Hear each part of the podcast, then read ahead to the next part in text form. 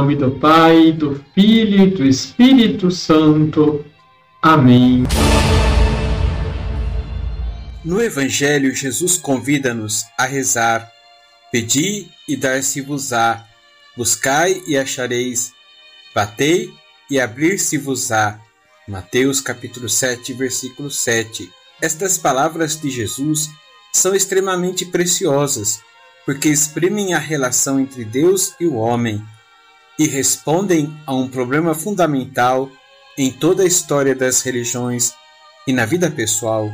É justo e bom pedir algo a Deus, ou talvez seja o louvor, a adoração e a ação de graças, ou seja, a oração desinteressada, a única resposta adequada à transcendência e majestade de Deus, a ideia de Deus que Jesus nos transmite é diferente. O seu Deus está muito próximo do homem. Ele é um Deus bom e poderoso. Cardeal Ratzinger, em 1990, mais tarde, Bento XVI.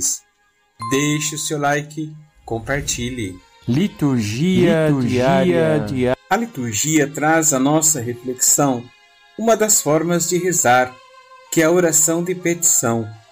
Todos nós temos necessidades e logo pensamos em Deus. Às vezes estamos diante de uma dificuldade em que não podemos contar com a ajuda de muitas pessoas, mas que necessita de uma intervenção divina, quer seja uma doença, uma crise financeira, o desemprego e tantas outras necessidades. Muitos me falam: Padre, eu peço a Deus, mas parece que ele não ouve as minhas orações. Será que Deus está obrigado a me atender porque lhe suplico algo?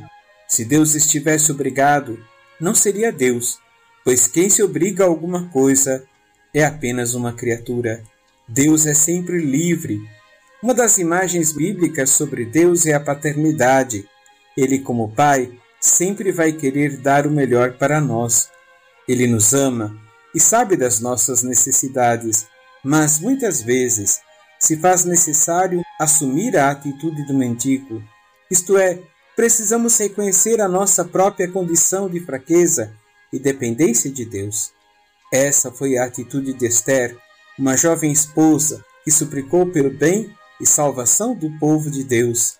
Jesus, no Evangelho de Mateus, capítulo 7, versículos de 7 a 12, deixa-nos claro que Deus é nosso Pai. Ora, se Ele é nosso Pai, podemos seguir a sua exortação. Pedi-vos será dado, procurai e achareis, batei, a porta será aberta, pois todo aquele que pede, recebe, quem procura, encontra, e quem bate a porta, será aberta. Em seguida, nos oferece dois exemplos: o do filho que pede pão e peixe ao pai. Ele, por amor ao filho, sempre lhe dará o melhor. A oração confiante e perseverante não se desilude, porque Deus só pode dar coisas boas a quem lhe pede, e Ele conhece as nossas necessidades. Na oração, mais do que apresentar os nossos desejos, nos abandonamos à Sua vontade.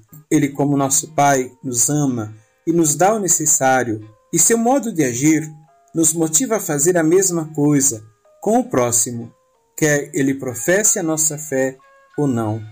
O verdadeiro discípulo põe no centro o Pai e os outros, e não a si mesmo. O que você deseja que os outros lhes façam, fazei-o também a eles, pois nisso se resume a lei e os profetas. Vamos rezar? Deus de amor eterno, eu ouço o teu constante convite.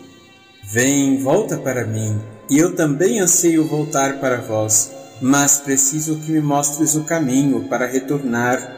Orienta-me nesse dia, em todas as boas obras que eu faça em teu nome, e envia-me o teu Espírito para guiar e fortalecer a minha fé Assim seja. Abençoe-vos o Deus Todo-Poderoso, Pai, Filho e Espírito Santo.